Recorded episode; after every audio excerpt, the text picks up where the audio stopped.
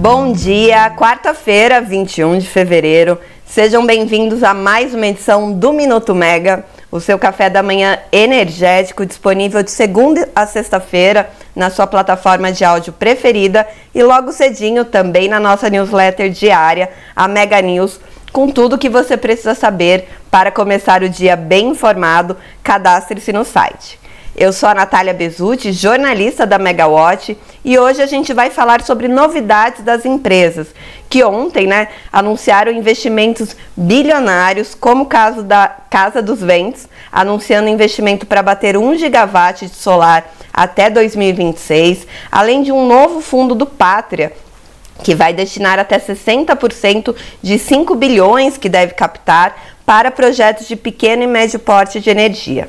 Tem resultado da ISA CETEP e da VEG e os dois leilões de transmissão de 2024, com os editais aprovados e ou em consulta pública, sem contar que parece que a situação em Itaipu deve andar até março. Bom, Ontem o dia, como a gente comentou, foi de anúncios de investimentos bilionários para o setor e para todos os portes. A Casa dos Ventos, tradicional empresa de geração do setor em eólica e que também tem né, projeto de hidrogênio, disse estar de olho na geração solar fotovoltaica. Mas é mais do que estar de olho. A empresa ela vai investir 12 bilhões até 2026 e pretende expandir sua capacidade instalada em 4,2 gigawatts, sendo que só para a geração solar a ideia é investir já em 2024 3,5 bilhões e bater 1 gigawatt da fonte nos próximos dois anos. Os projetos solares eles devem ser construídos de forma única, né, num novo cluster ou por meio da associação a eólicas já desenvolvidas pela empresa na Bahia e no Rio Grande do Norte. Para os novos projetos sem associação, a empresa estuda os estados de Goiás, Mato Grosso, Mato Grosso do Sul e São Paulo. Além dos parques solares, né, nesse investimento de 12 bilhões, a companhia prevê cerca de 3 gigawatts em eólicas nos próximos dois anos, com pre previsão de até 9 bilhões em investimentos. Apesar da grande demanda né, do sistema, que hoje tem uma so sobreoferta, Lucas Araripe, que é diretor executivo da Casa dos Ventos, disse que essa expansão tem sido dialogada com companhias eletrointensivas e do exterior, né, não só do Brasil, para conseguir desenvolver junto o hidrogênio e favorecer as indústrias no Brasil. Bom, a cifra também anunciada ontem foi alta no novo fundo lançado pelo Pátria Investimentos, o fundo que é voltado para projetos de pequeno e médio porte em infraestrutura tem captação que supera 1,5 bilhão de reais e que tem 1 bilhão já pronto para investimento. A expectativa do Pátria é chegar a 5 bilhões no longo prazo e investir principalmente em projetos de energia renovável, saneamento e mobilidade urbana, sendo que empreendimentos em energia podem receber até 60% do total disponível do fundo.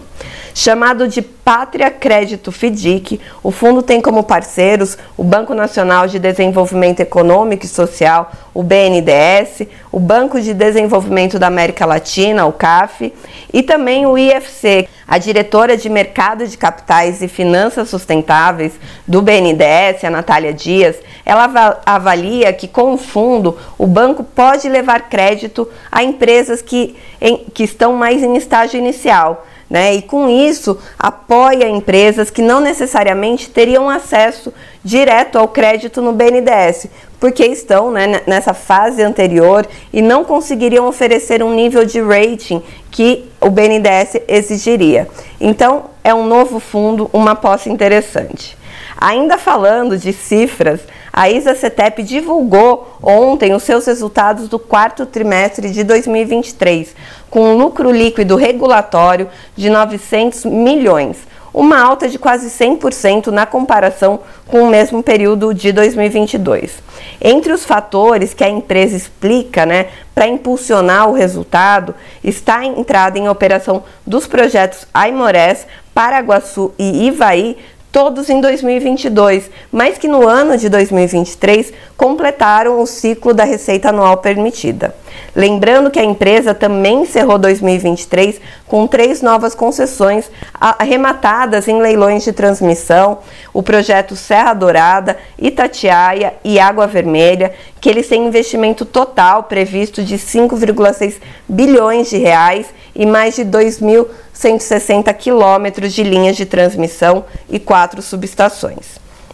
E já que a gente entrou em transmissão, Ontem a ANEL deliberou sobre os dois leilões de 2024. No primeiro, e após a consolidação da análise do edital pelo TCU, a agência aprovou o certame de 28 de março, né, o edital, que vai reunir cerca de 18,2 bilhões em investimentos, divididos em 15 lotes ofertados e mais de 6,4 mil quilômetros de novas linhas.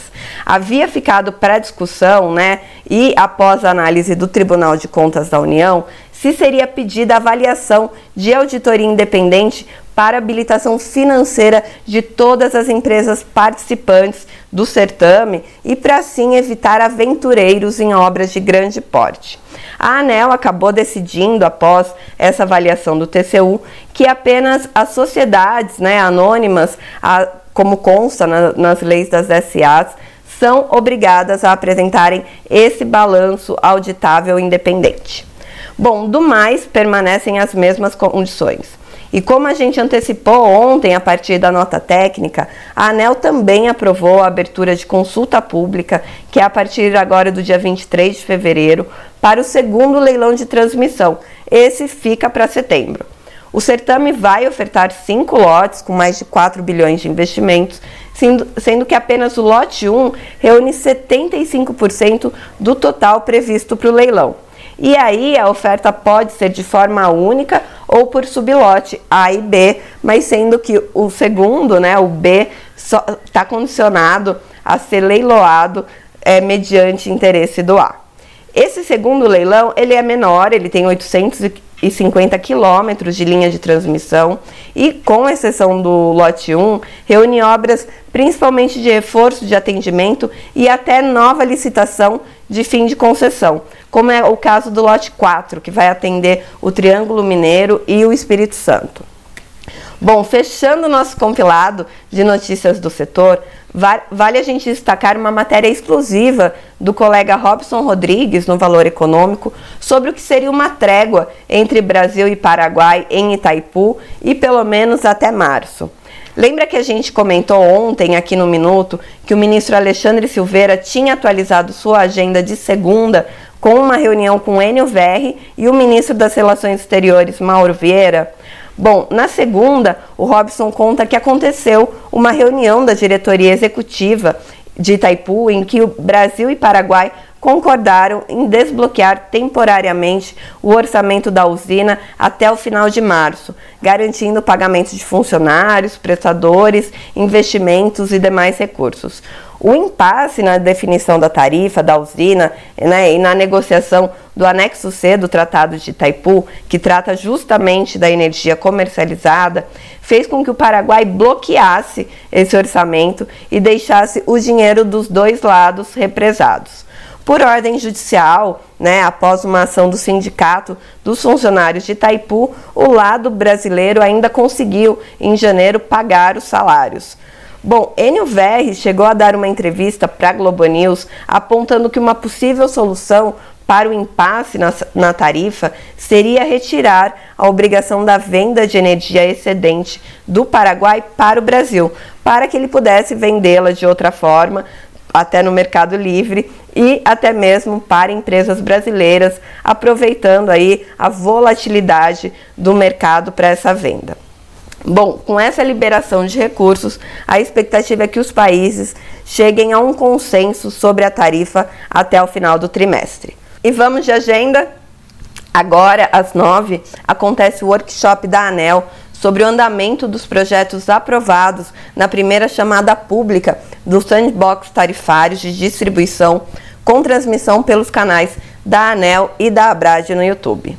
Às nove e meia, a Comissão de Constituição e Justiça do Senado deve apreciar um projeto de lei que agrava a pena para os crimes de furto e receptação de equipamentos usados para o fornecimento de serviços públicos, como cabos de energia elétrica e internet. Às 10, a ISA-CETEP realiza sua call para detalhar os resultados do quarto trimestre de 2023.